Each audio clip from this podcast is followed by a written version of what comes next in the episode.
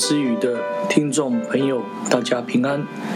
今天牧人之语想要分享的是创世纪的四十三章一到三四节。我们来思考两个问题：雅各对儿子的吩咐，对我们跟人的相处上面有什么教训？第二个，约瑟亲情的流露。让我们来思考，在教会、在家庭中，我如何适当表达亲情的互动。奉耶稣圣名来做分享。那地的饥荒甚大，他们从埃及带来的粮食吃尽了。他们的父亲就对他们说：“你们再去给我提一些粮来。”犹大对他说：“那人谆谆地告诫我们说。”你们的兄弟若不与你们同来，你们就不得见我的面。过了一些日子，雅各家从埃及提来的一个粮食已经吃尽了，雅各不得不向现实低头，再次的要求众子们前往埃及。这时候犹大突然来提起上次那位大官的一个告诫。使雅各深觉为难，也向这些众子们发了一顿牢骚。但犹大分析一下情势，这时候雅各就必须面对抉择。而犹大也为弟弟便雅悯的事提出担保。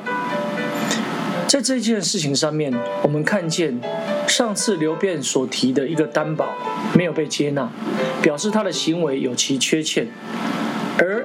雅各同意犹大的担保，可以看见作保跟品格有极大的一个关联，并且使我们看出犹大在弟兄作为首，因为身为长子的流便，他失去了这个资格，所以他的担保人家不会相信，而犹大出来担保。品格跟作保是有直接性的关联，而这些事情有着神美好拣选的一个旨意，所以在无可奈何以下，雅各同意了，并吩咐众儿子们要带上好的礼物给那个大官，并要带加倍的银子，承认诚实上次在银子上面的一个事情上面是不是错了，更求全能的神能够领他们顺利归来。雅各。其实是一个善于计划的人，也因为仰望神而勇敢地面对一切，从底拿的事情，以及乃至于现在，他都是如此。而我们在我们一切所行的事上，除了尽本分努力工作之外，更应当时时信靠无所不能的真神，祈求他的带领和祝福。他们带便雅悯来到埃及，内心依然不安。一个不安的点是因为被带进宰相的家里，一个部分是因为知道要在那边用餐。从他们所惧怕的是强取我们为奴仆，抢夺我们的驴，也就可以看出族长的文化跟周围的文化相差很远。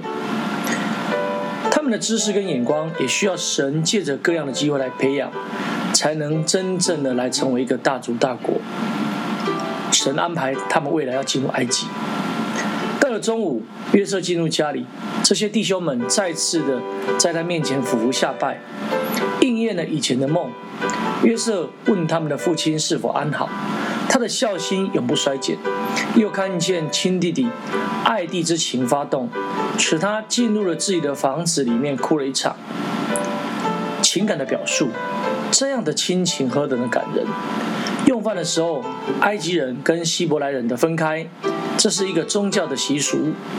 埃及人怕食物被外人污染，这就如同以色列人后来不跟外族同桌吃饭一样，这是狭义的一个观念，这是种族的一种特质。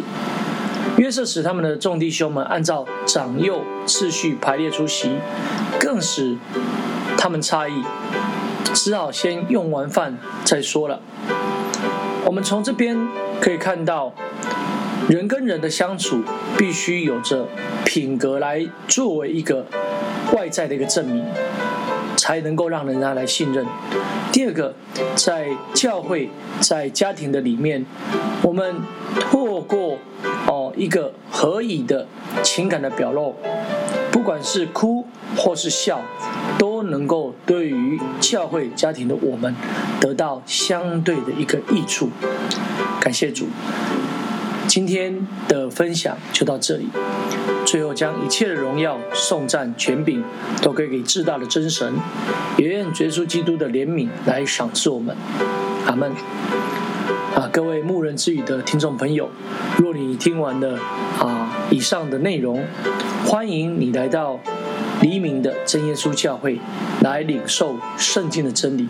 愿主赐福给你，大家平安，大家再会啦。